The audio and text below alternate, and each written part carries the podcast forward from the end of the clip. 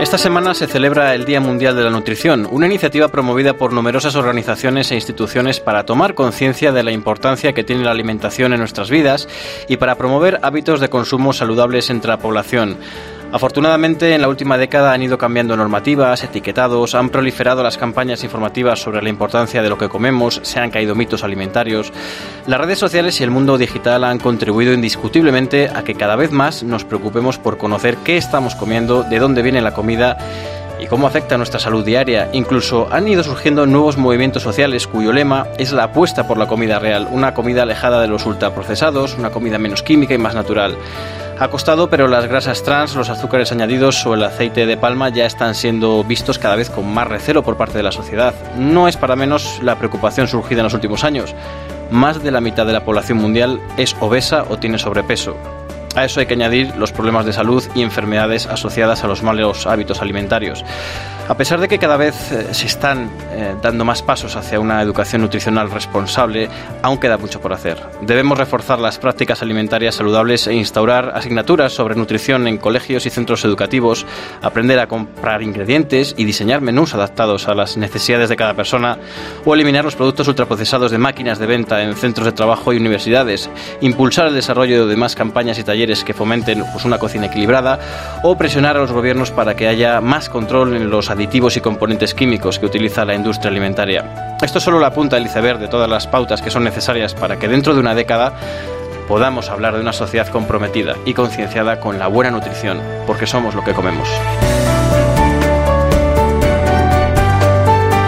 Elena Pérez y Javier Burguera. Genial Escope. Estar informado. Bienvenidos de nuevo a Genial Escope, un programa donde normalizamos y damos visibilidad a lo que es normal, el síndrome de Down y la discapacidad intelectual. Soy Javier Burguera y a mi lado está mi compañera Elena Pérez. Hola Javier, ¿qué tal? Y ya están preparadas como siempre nuestras chicas de la Fundación Síndrome de Down de Madrid. Saludamos a Ana Lumbreras. Hola. Hola Ana, Pilar Cobos. Hola. Y María Galisteo. Hola. Hola, Patricia Cruz hoy no nos acompaña, pero la mandamos un beso desde aquí. Y antes de empezar, recuerda que nos puedes ver y escuchar en la web de cope.es. Con altura. Esto pa' que quede lo que yo hago dura. Con altura. Demasiadas noches de travesura. Con altura. Vivo rápido y no tengo cura. Con altura. Iré joven Hoy tenemos el placer de charlar en el estudio de Genial Escope con una auténtica luchadora. Se llama Joana Pastrana y es boxeadora profesional. Ha peleado con uñas y dientes para llegar a lo más alto. Y lo ha conseguido porque esta madrileña ha sido nada más y nada menos que tres veces campeona del mundo en esta disciplina y en dos ocasiones de Europa. Fue en el año 2016 cuando se convierte en la primera española en ganar el campeonato de boxeo de peso mínimo, título que revalidaba al año siguiente. Galardonada en la Gala de Mujeres Deportistas del Ayuntamiento de Madrid, ha demostrado con creces que en un mundo aparentemente de hombres hay sitio para las mujeres. Bienvenida, Joana. Muchas gracias, es un placer estar aquí. Oye, Joana, ¿cómo empiezas en esto del boxeo? ¿Por qué boxeo y no otra disciplina, yo que sé, el Muay Thai, por ejemplo? Pues la verdad es que siempre he hecho deporte, pero en cuanto probé el boxeo me enganchó, sentí un vínculo con él y hasta el día de hoy he probado otros deportes, pero nada parecido con, como con el boxeo. ¿Y en casa cómo reaccionaron? Cuando dijiste que querías ser boxeadora profesional? Pues la verdad es que siempre he hecho un poco lo que me ha hecho feliz. Y en cuanto en casa dije que quería hacer esto, pues nadie se opuso, porque saben que si hago algo es porque lo hago de corazón. Entonces, eh, desde un primer momento, nada de rechazo y apoyo. Los amigos también, ¿no? Imagino. Sí, sí, sí. ¿Algún sorprendido, algún comentario que te, hayas, que te haya dicho alguien, oye, eso, eso es para chicos o algo de eso? Sí, siempre hay alguno de esos, pero en cuanto demuestras, no queda más remedio que, que asientan y, y te apoyen. ¿Qué significa para ti el boxeo? ¿Qué te aporta? Pues a día de hoy es, es, mi día a día. Para mí ahora mismo es todo. Vivo por y para el boxeo. Me, me aportan muchísimos valores y todos son buenos. Eh, nada de agresividad. Como la gente está, está pensado que es así. Yo necesito a mis rivales, soy amigo de mis rivales, mis compañeros son los que me echan una mano y el compañerismo es fundamental, el trabajo en equipo, aunque yo sea la que me sube ahí arriba, es un valor que la gente no tiene en cuenta. Así en el equipo yo no podría eh, destacar como lo estoy haciendo. Así es que muchos valores, sobre todo, me aporta el deporte. Joana, tú eres una gran defensora de la visibilidad de, un deporte minoritario como es el, boxeo y también de, la mujer en él. ¿Cómo están las cosas en ese sentido? ¿Se ha evolucionado? ¿Hay igualdad? Eh, bueno, la palabra igualdad todavía queda muy grande, pero sí que es verdad que estoy notando una evolución muy grande. Hace apenas eh, seis años, cuando yo empecé, había poquísimas licencias de mujeres boxeadoras y a día de hoy hay más de 250, que se ha triplicado y cada vez en aumento, ya no solamente a nivel de, de, poder competir, sino que la gente se suma al gimnasio en familia a hacer boxeo, que era impensable, que van con sus hijas a disfrutar, a aprender, nadie tiene por qué recibir un golpe, eh, si vienes a aprender boxeo, simplemente con que practiques la técnica y salgas eh, de allí feliz y con la lección aprendida, porque allí vamos a aprender y a pasarlo bien, pues con eso vale. Y en otras disciplinas igual, el número de mujeres que hay, yo cuando voy a cualquier evento, no falta ninguna de, las que están destacando a día de hoy. Y es que estamos demostrando que tenemos que estar ahí arriba porque nos lo estamos ganando. ¿Y en cuanto a la cobertura de los medios? Eso va en aumento. Sí que es verdad, por lo menos desde mi punto de vista, sí que los medios de comunicación cada vez se están haciendo más eco de pues nuestros logros, no solo los míos, sino de las mujeres en general.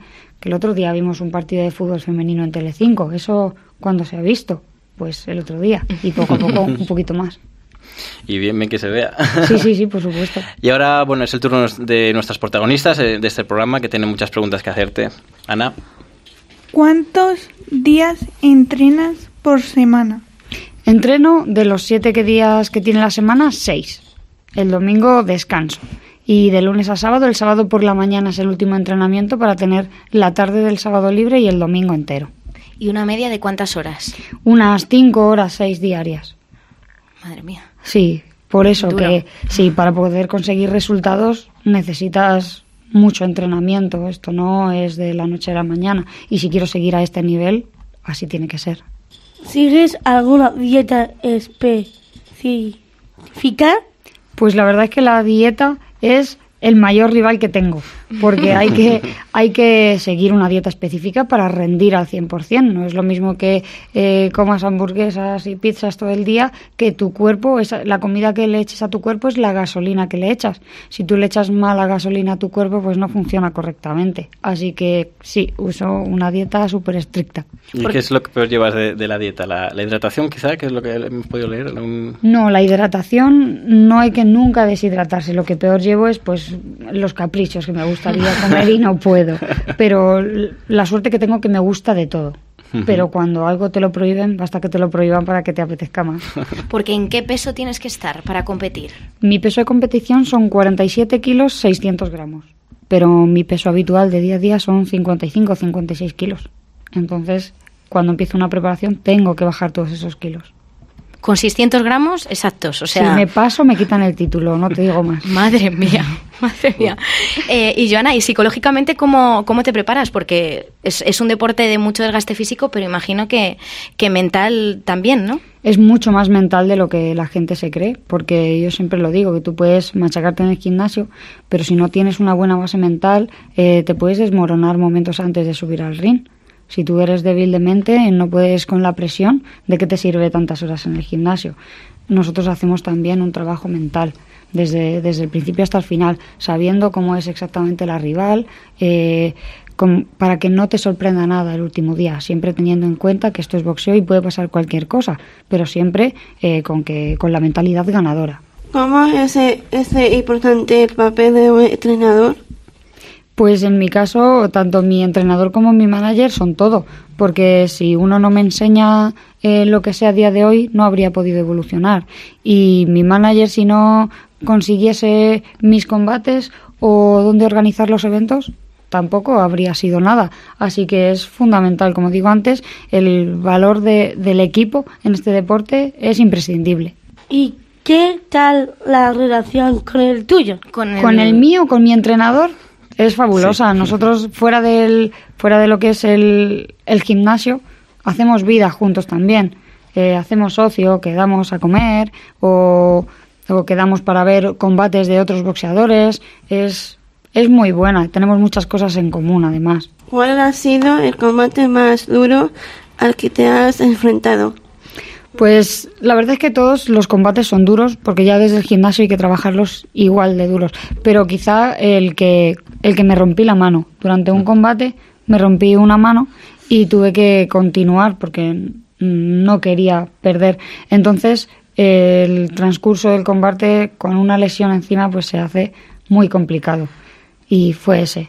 ¿Nos explicas brevemente las reglas que hay un combate? Pues son dos mujeres las que se suben al ring, en el cual llevamos una protección en el pecho y en los dientes, unos guantes bien atados y solamente se puede golpear a la rival en el frontal del cuerpo, de cintura para arriba. No se puede detrás de la cabeza, no se puede en la espalda y consta en un título mundial de 10 asaltos de dos minutos cada uno en el que hay que parar cada vez que el árbitro lo dice, hay que hacerle caso y no dar gol un golpe después de que suene la campana. Sería ilegal y luego esperas a la decisión de los jueces.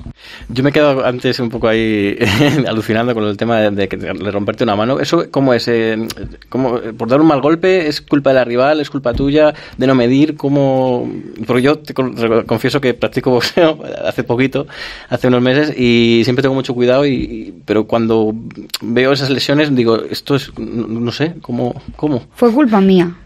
Di un golpe pues mal ejecutado en el que apoyé un metacarpiano en vez de todos, entonces eh, la fuerza del impacto eh, causó pues, pues la rotura. Y lo que tienes que hacer es intentar disimular y eso hicimos. Podía eh, sobrellevar el dolor o disimularlo porque llevamos una protección muy fuerte, aún así se rompió. Entonces, las vendas, ¿no? Sí, entonces con, con ese vendaje el dolor no iba más y yo intentaba no golpear con esa mano. Pero pues sabes que no está en tu mano, nunca mejor dicho, que, eso pueda pasar. Entonces eh, pudimos salvar la situación porque hubiese perdido por KO si o me hubiese, me hubiese retirado. Solo perdí por un punto el combate. Ah, Así que estuvimos encima a punto de, ganarlo. Ahora, solo. ¿Y has renunciado a muchas cosas por el boxeo en tu vida? Bueno, sobre todo tiempo con los amigos, porque ahora sí es lo que decíamos antes, muchas horas de entrenamiento y mucha dedicación. Y la dedicación tienes que apartarte pues de otro tipo de ocio que podrías hacer, eh, un fin de semana inesperado que te vas con los amigos. No, yo lo tengo que destinar a descansar y, y, a estar centrada en lo que tengo que estar si realmente quiero sacar resultados. ¿Quién es tu ídolo en el mundo del deporte?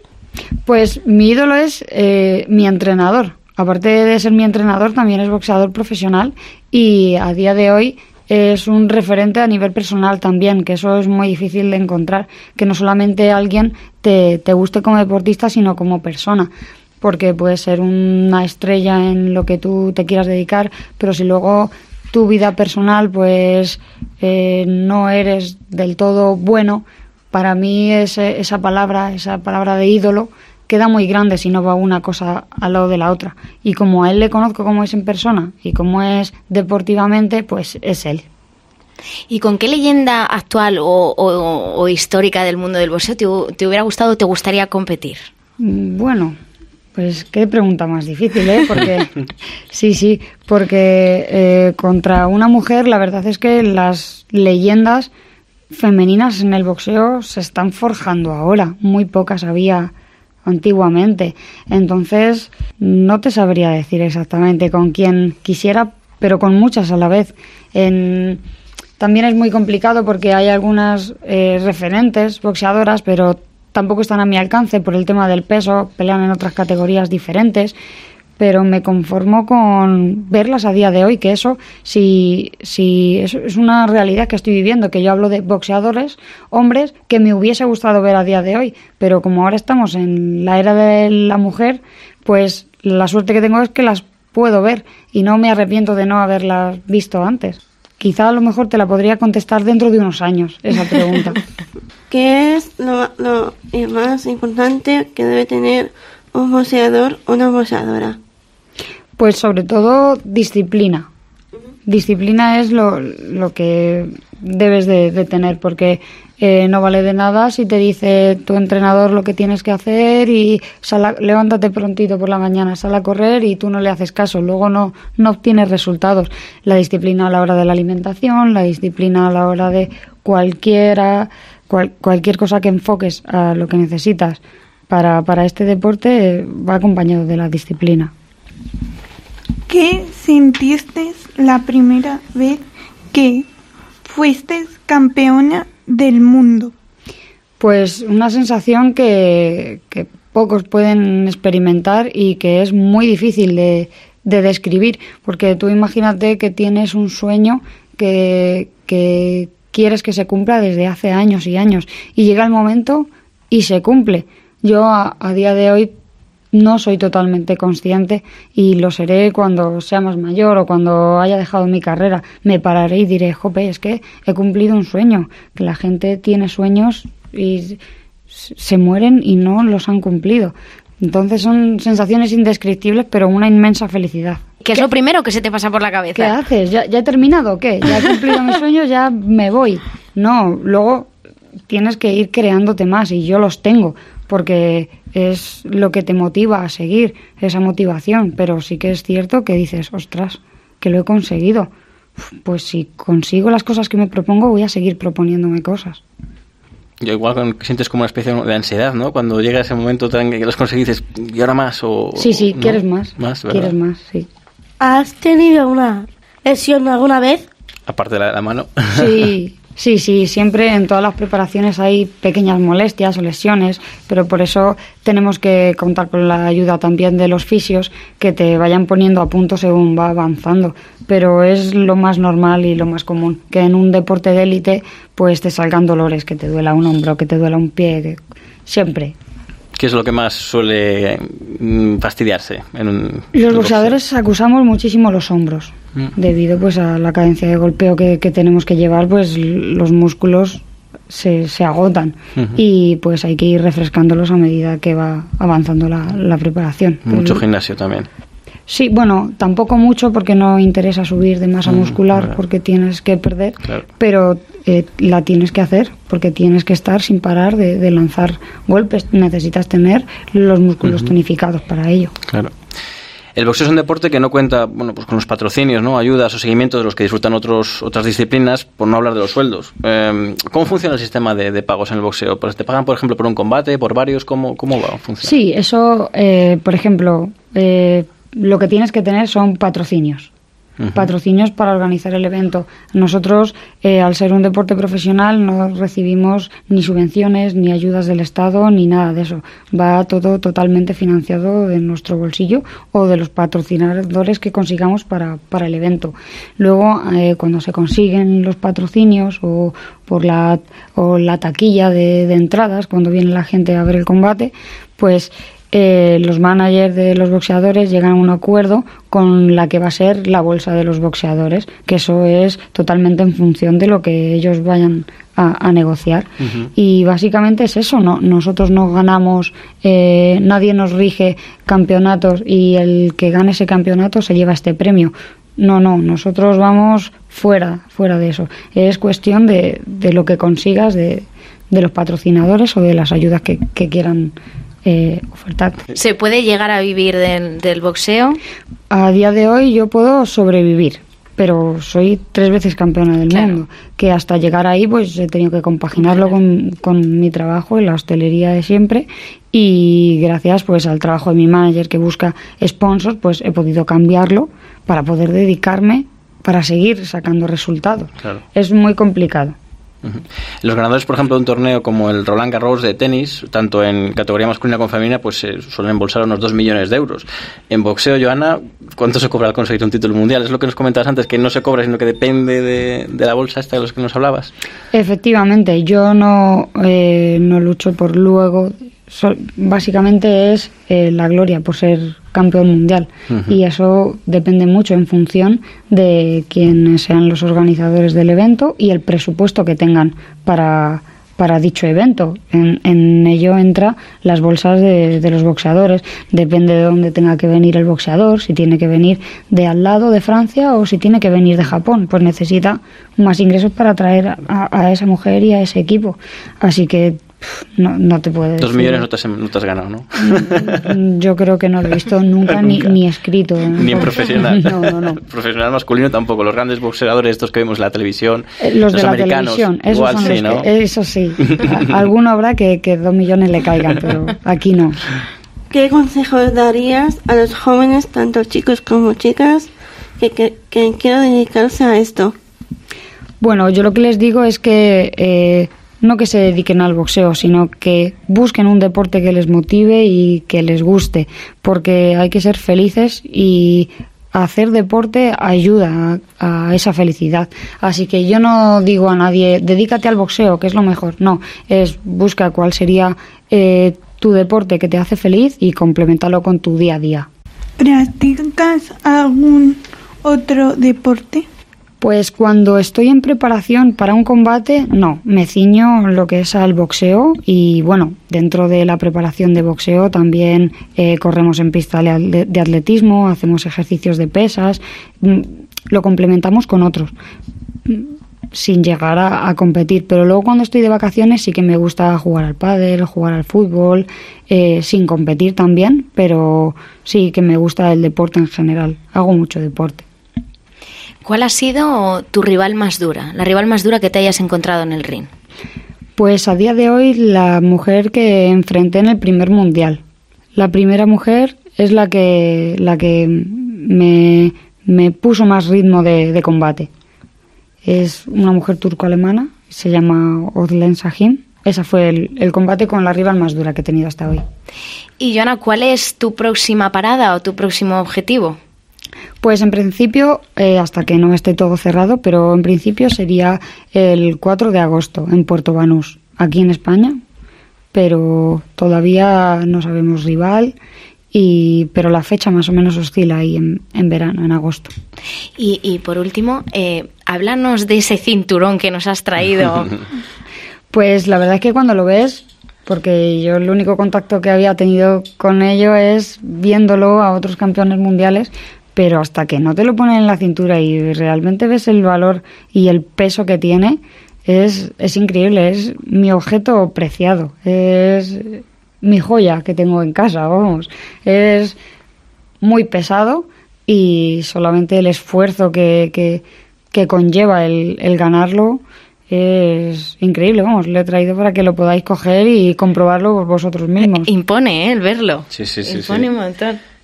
En las redes sociales nuestros oyentes lo podrán, lo podrán ver si quieren. Y vamos, como amuleto no te lo puedes llevar, ¿eh? por eso pesa un poquito. ¿no? Jope, tienes que hacer solo gimnasio para poder llevarlo de arriba abajo. Sí, sí, pero lo traen en un maletín y parece, ahí, parece- cuando lo hemos visto parecía, a ver qué van a, qué van a traer de aquí. A ver qué van a sacar de ahí, ¿verdad?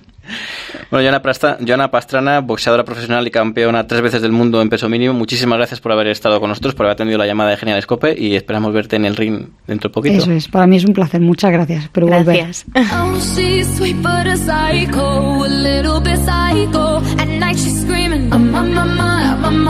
Elena Pérez y Javier Burguera. Genial Escope. Estar informado.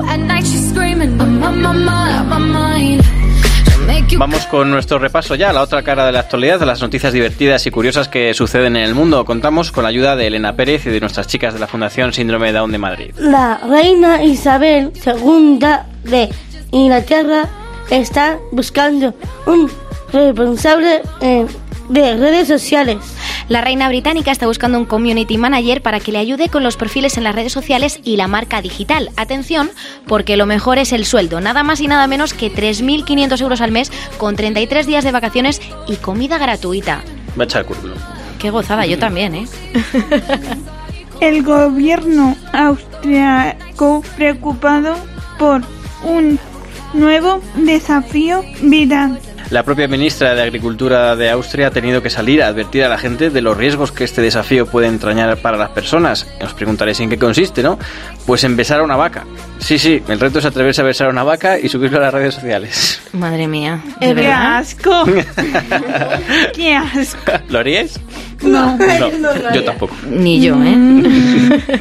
el bar de fútbol podría incluir anuncios. La FIFA está recibiendo desde hace bastante tiempo ofertas para poner anuncios durante el bar. La forma de publicidad sería a través de mensajes sobreimpresionados, es decir, parecido a pequeños rótulos. Está claro que el mundo de la publicidad no conoce límites. Un- Una inmobiliaria de Galicia busca un coordinador de oficina con conocimientos de blanqueo de capitales. Otra oferta laboral curiosa de la que tenemos, la que hemos tenido conocimiento. La empresa coruñesa ha publicitado esta oferta en Infojobs. La oferta era la siguiente: se busca coordinadora de oficina con funciones de gestión documental y atención al cliente, conocimientos de informática de nivel avanzado, hasta ahí todo bien, y gestión de blanqueo de capitales, o sea, de lavado de dinero, para alucinar. De verdad que el mundo está loco, ¿eh? Un estudio de mu- muestra que dedicamos 52 minutos al día al cotillar. El informe lo ha publicado la Universidad de California y detalla que los jóvenes somos más proclives a cotillear, aunque los mayores tampoco se quedan cortos. Y respecto a hombres y mujeres, ambos cotillean por igual. Así que fuera falsas creencias de que las mujeres chismorreamos más, porque los hombres también lo hacéis y mucho. Pues sí. ¿Vosotras sois cotillas, chicas?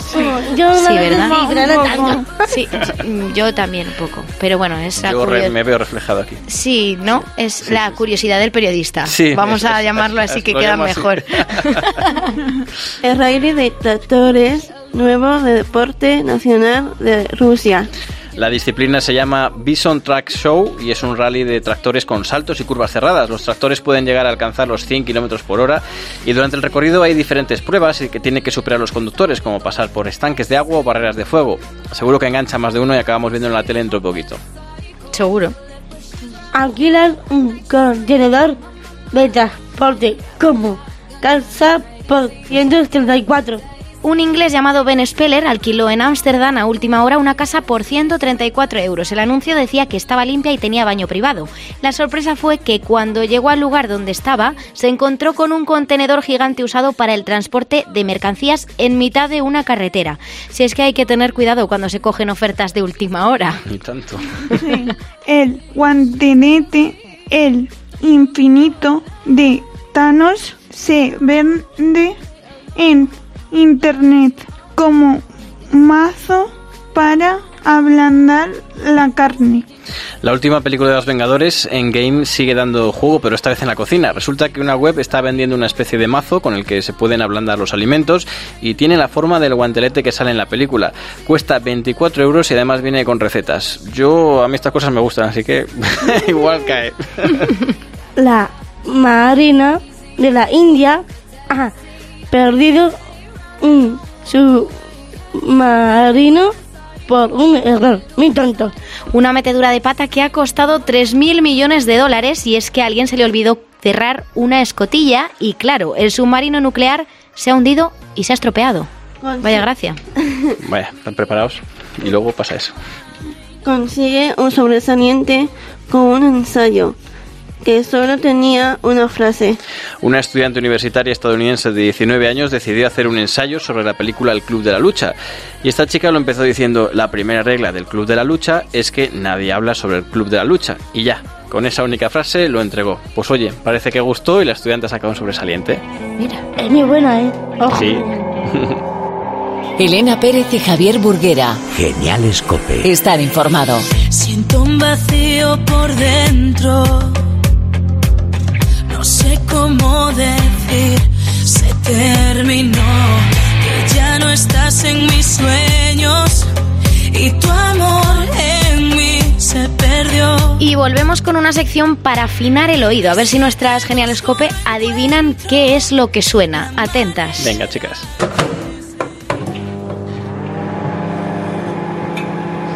La aspiradora. Uy. Eh, eh, justo que yo tengo en casa. Pero la aspiradora no es, a ver. No. El, el avión. No. ¿Y ese el ruido? microondas. Bien. Muy bien, el microondas. Ole, el ese ruido ha sido clave, ¿eh? Sí, sí, el del final. El pitidito. A ver, Fernando, ponnos otro sonido. La taza del bat. El váter. cisterna. La cisterna, esa era fácil. Pero no vale fácil. mirar la No chuleta. vas- es verdad, es verdad. Fíjate qué fallo. tenéis que... No, no, tenéis... Fuera, despegar los ojos del papel. Solo cerrar los ojos y escuchar. A ver el siguiente. Eh, Vominar.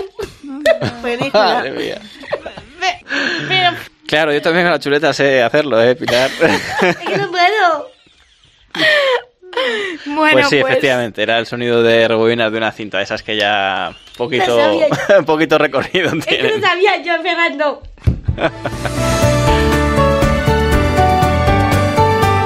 Y hasta aquí el programa de hoy. En la producción ha estado Álvaro Echeverría, en el control Fernando Rodríguez y en la edición Juan Antonio Machado. Gracias a nuestras geniales COPE y a vosotros por estar al otro lado. Nos escuchamos pronto. Que seáis muy felices. Adiós. Adiós. Hasta luego. Elena Pérez y Javier Burguera. Geniales Cope. Con la Fundación Síndrome de Down de Madrid. Cope. Estar informado.